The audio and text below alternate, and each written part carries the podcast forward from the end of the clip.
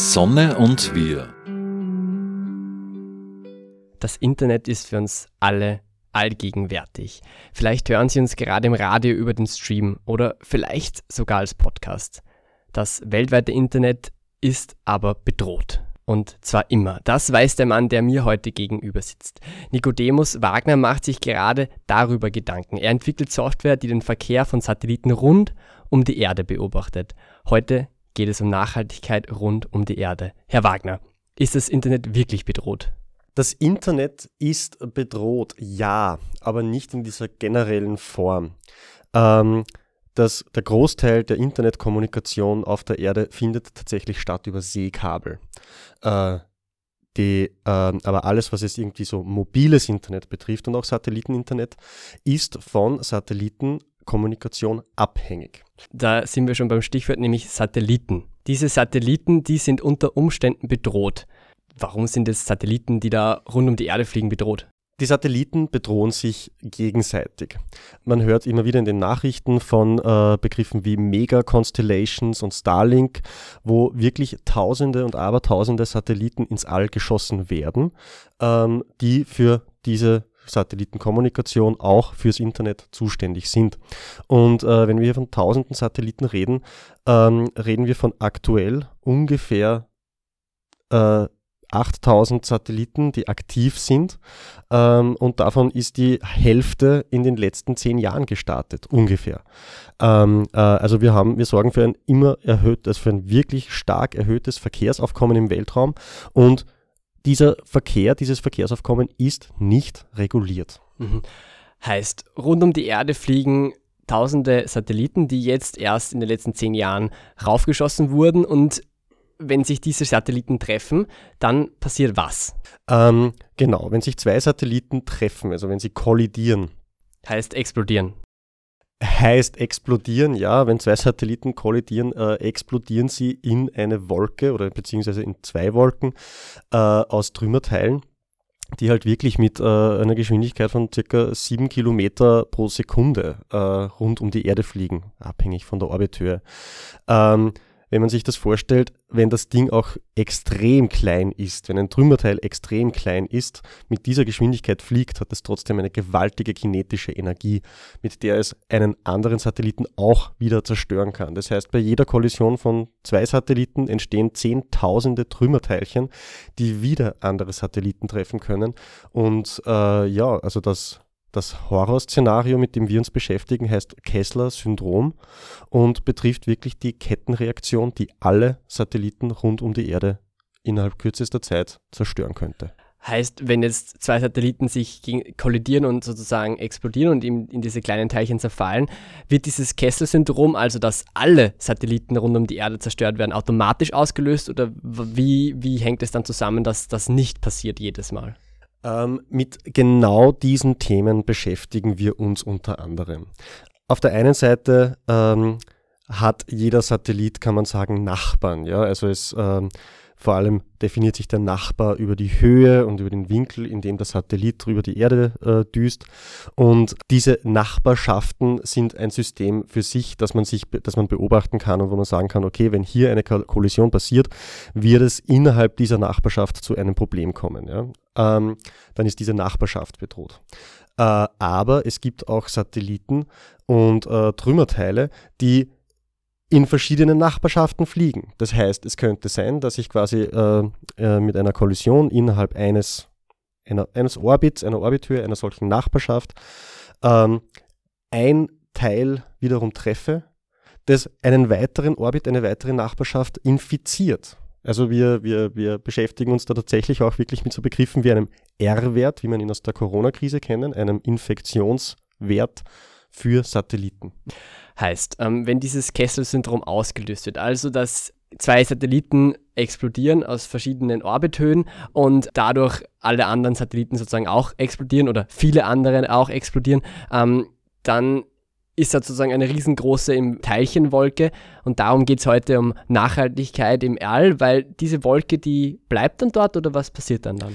Diese Teilchenwolke oder sagen wir vielleicht wirklich Teilchenwolken, die es ja zum Teil schon gibt von vergangenen Kollisionen, die bleiben, je nachdem wie hoch oben sie sind, für zwischen fünf und äh, unendlich vielen Jahren.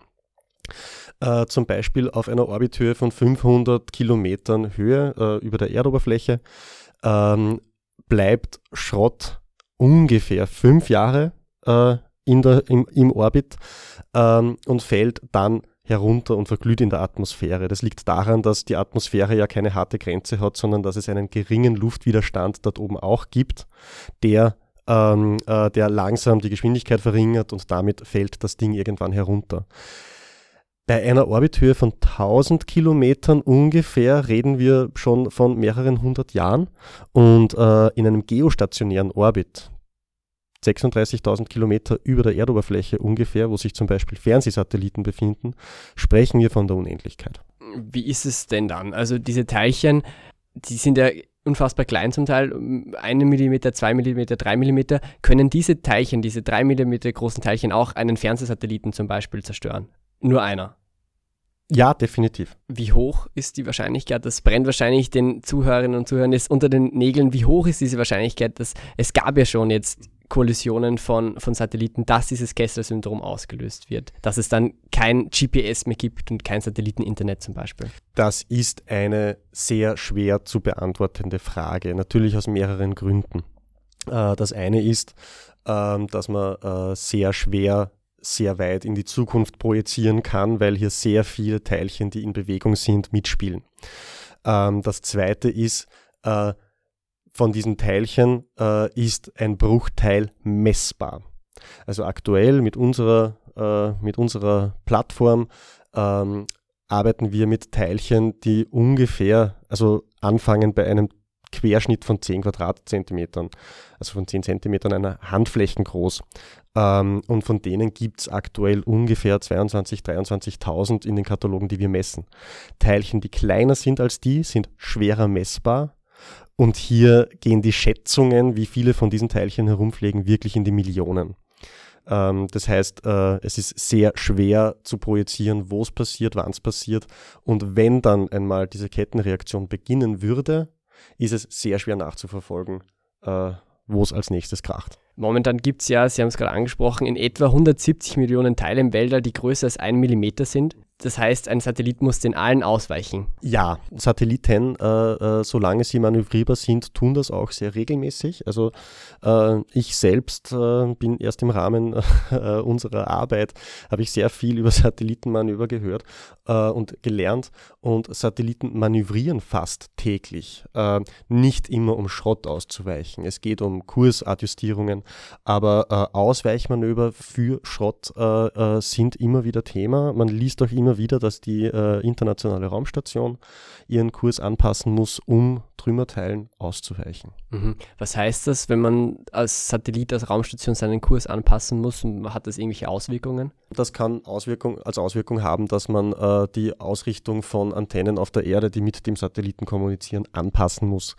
Es hat vor allem im Kontext der Megakonstellationen, von denen wir sprechen, ähm, zum Beispiel bei Starlink, wo viele tausend Satelliten miteinander koordiniert fliegen, ähm, äh, die Auswirkung, dass äh, das System sich als Ganzes daran anpassen muss. Also alle anderen Satelliten müssen darauf reagieren.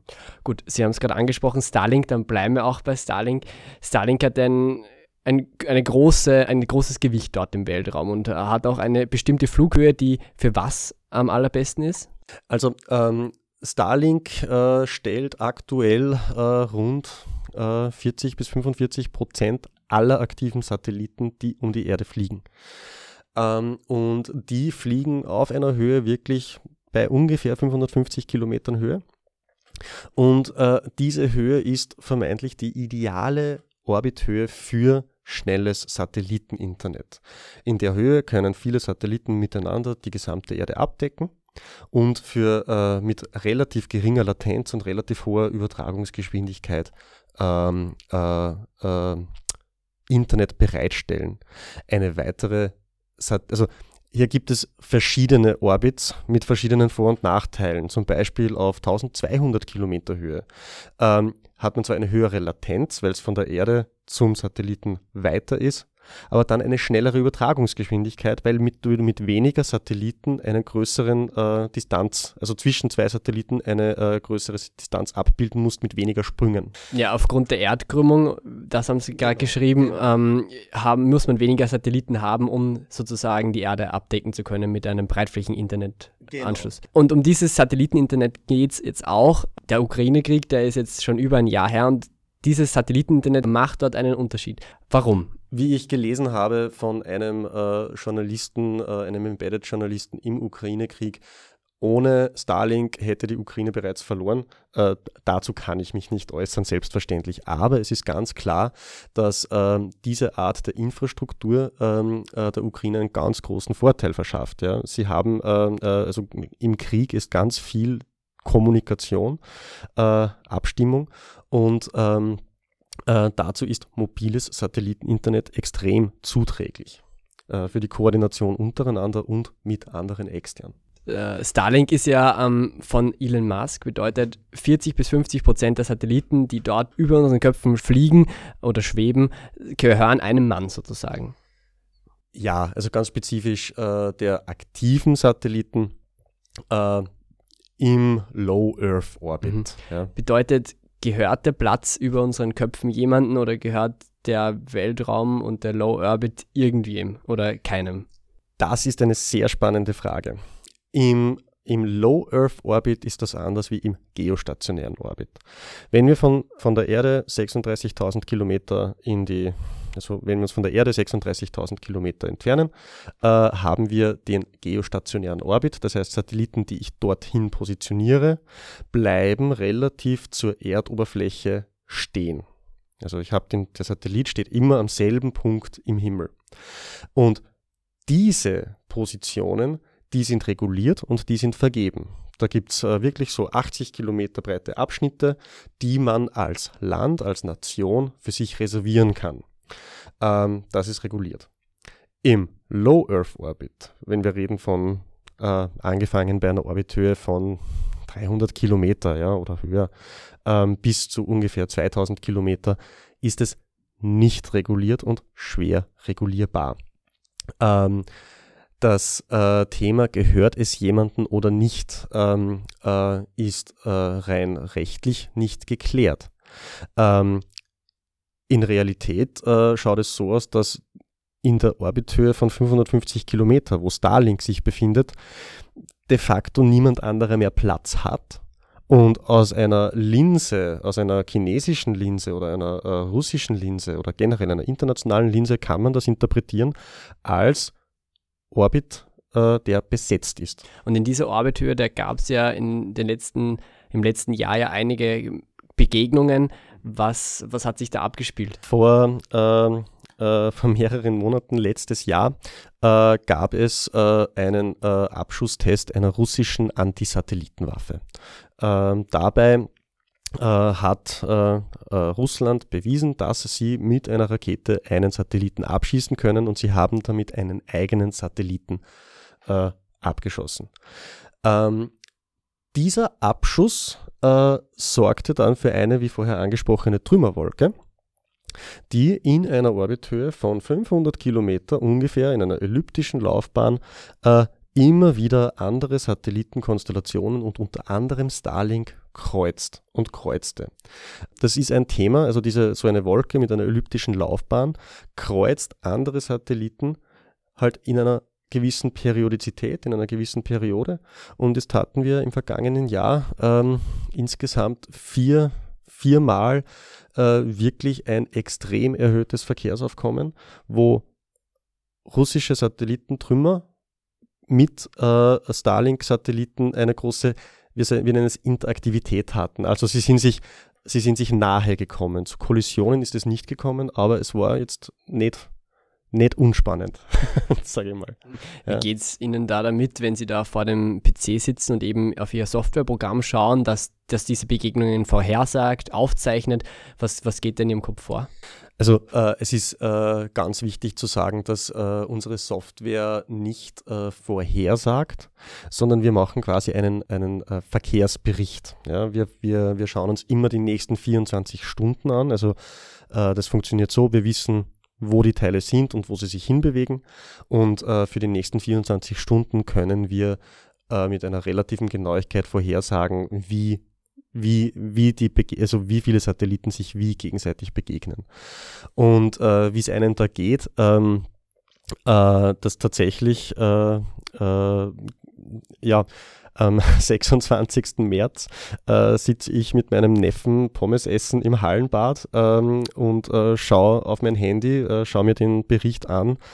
Äh, ja, äh, All-Time-High, äh, Verkehrsspitze.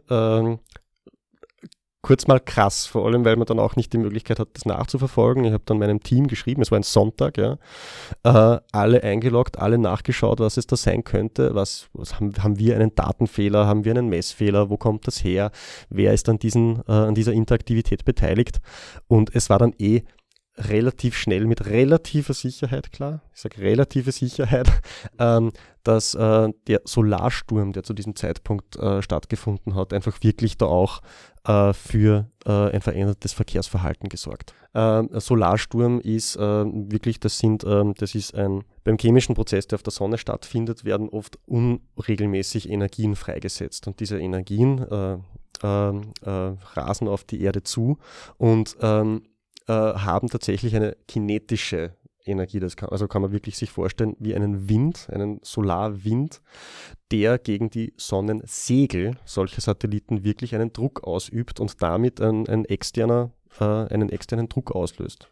Sie sitzen da in diesem, äh, in diesem Hallenbad an einem Sonntag und essen da ihre Pommes, schauen aufs Handy und auf einmal ähm, werden sie ganz sehr aufgeregt, weil theoretisch jetzt dieses Kessel-Syndrom ausgelöst werden könnte.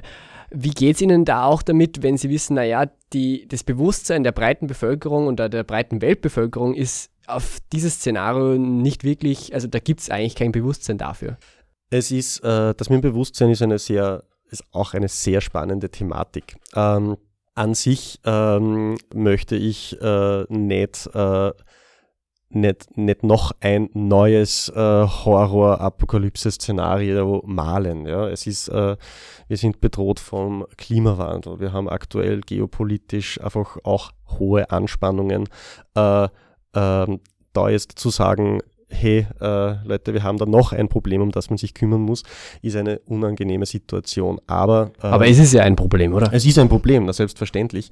Ähm, und ähm, ich sag mal so, ähm, sollte es zu einer Kettenreaktion kommen, wird sich das in einem, über einen Zeitraum abspielen, der, der nicht Jahre dauert, aber der auch nicht instant und plötzlich ist. Äh, wir werden eine gewisse Zeit zu reagieren haben und ich behaupte, äh, ohne dass das mein Spezialgebiet ist, dass äh, Schutzmechanismen, die für andere Katastrophenszenarien vorbereitet sind, hier auch ziehen. Aber äh, dass es eine politische Auseinandersetzung mit diesem Risiko gibt. Ähm, und ähm, äh, einerseits mit der Auswirkung, andererseits aber auch mit der Verhinderung ist wahnsinnig notwendig. Und dafür braucht es ein Bewusstsein. Und für dieses Bewusstsein lasse ich mich unter anderem von Freien Radio Freistadt in einem Podcast interviewen, genau. Die EU ähm, überlegt gerade schon, wie sie das irgendwie regulieren soll. Was mhm. fordern Sie da für die, von der EU, in, wie man den, den, den Orbit ähm, besser regulieren sollte? wenn ich was fordern darf, ähm, dann wäre das wirklich, äh, äh, wären das tatsächlich Penalzahlungen äh, und äh, äh, für, für ähm, unvernünftiges Verkehrsverhalten. Mein, in, in meiner idealen Vorstellung zahlt man als Betreiber von Satelliten äh, für sein eigenes Risikoverhalten Strafe. Wenn ich jetzt sage, hey, ähm, ähm, im Rahmen äh, meiner, an, meine Satelliten sind in, ähm, äh, am, am Tag, äh, begegnen, kommen am Tag 500 anderen Satelliten auf mehr als 500 Meter Nahe. Für jede dieser Begegnungen muss ein gewisser Geldbetrag gezahlt werden als Strafe, mit dem dann das genauere Überwachen dieser, dieses Verkehrsverhaltens gezahlt werden kann. Ja. Auf die Erde umgemünzt, wenn, wenn ich jetzt über ein Stoppschild fahre, dann muss ich auch Strafe zahlen und bekomme vielleicht auch noch einen Punkt in meinem Führerschein.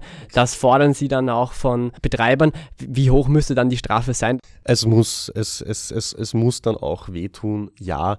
Ähm, äh, welche Beträge das dann aber wären und wie dieses Modell abgewickelt ist, überlasse ich dann sehr gerne den Legislativexperten. Ähm, wichtig ist, ähm, wichtig ist es, ähm, äh, dass die Verantwortlichen getroffen werden. Das ist auf jeden Fall klar. Schwierig ist es, weil es ein internationales Thema ist. Äh, genau, wie soll sich die EU da mit zum Beispiel China, Russland und Amerika vernetzen? Die EU ist deswegen äh, mein Hoffnungsträger und auch der Hoffnungsträger von, von, von unseren wissenschaftlichen Experten, weil sie zum Beispiel mit der äh, verpflichtenden Einführung von USB-C-Ladekabeln -Lade, mit ähm, äh, oder mit der Datenschutzgrundverordnung ähm, äh, schon bewiesen haben, dass Regulatorien auf der EU-Ebene die ganze Welt beeinflussen können. Und ähm, äh, ja. Kommen wir, Sie haben es vorhin angesprochen, die Klimakrise ist ein Riesenthema, das unsere, ähm, unsere, Gesell unsere Bevölkerung, unsere Weltbevölkerung bedroht.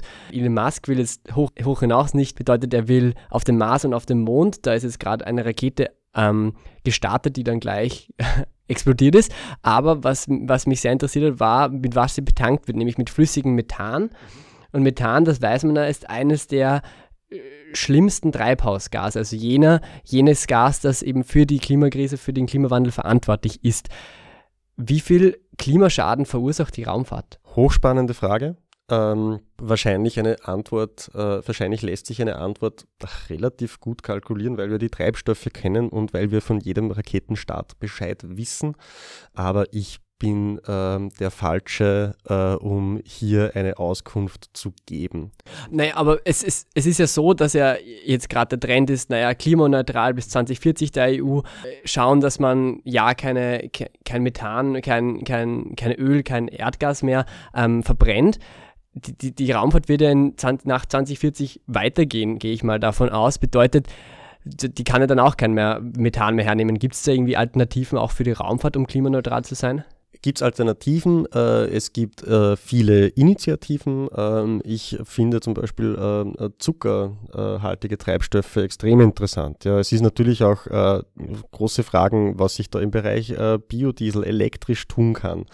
Ähm, es gibt ja Alternativen, alternative Modelle zur, zur klassischen Rakete. Also reden wir von einem Weltraumaufzug zum Beispiel ähm, oder äh, tatsächlich auch von quasi Katapulten. Ähm, da gibt es verschiedene Initiativen.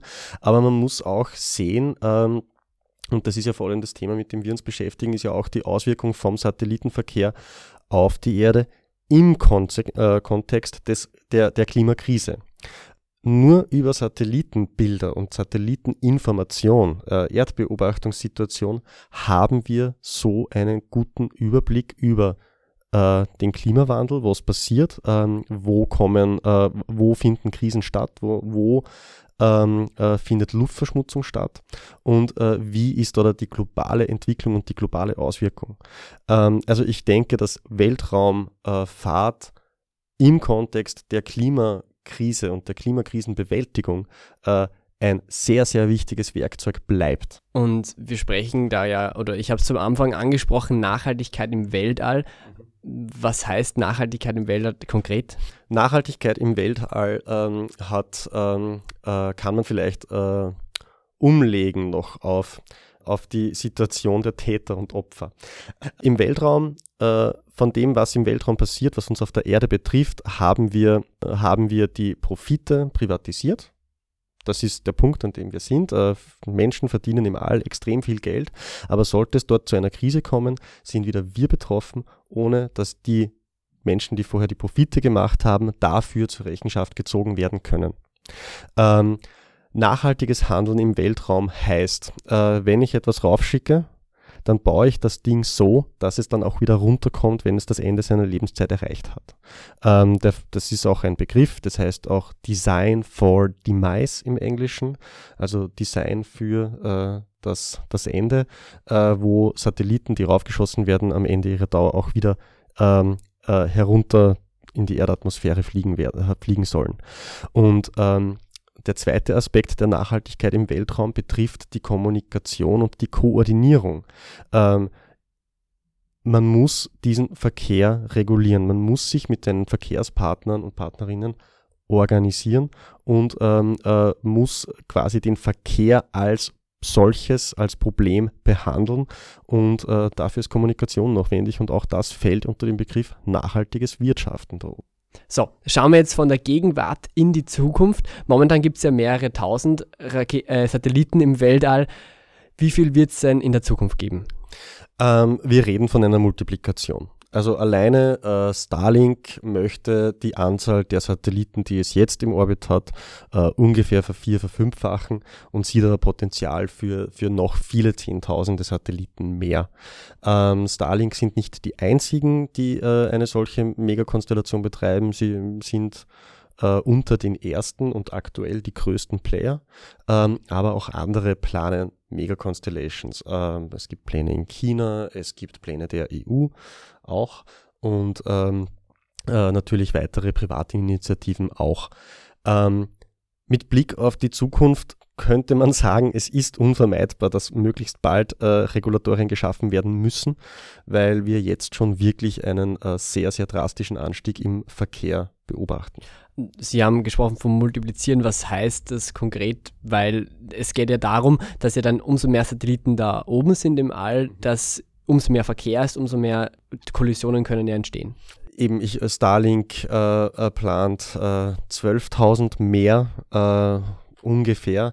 Und ähm, ähm also eine Zahl, ich, ich, ich schätze mal, wenn, ich jetzt, wenn wir jetzt von 8000 aktiven Satelliten reden, werden wir wahrscheinlich in 10 bis 15 Jahren von 40, 60.000 aktiven Satelliten reden. Das sagt Nikodemus Wagner. Danke, dass Sie sich Zeit genommen haben, hier mit mir über Nachhaltigkeit im Wälder zu sprechen. Ich wünsche den Zuhörerinnen und Zuhörern noch einen schönen Tag. Die Sonne und wir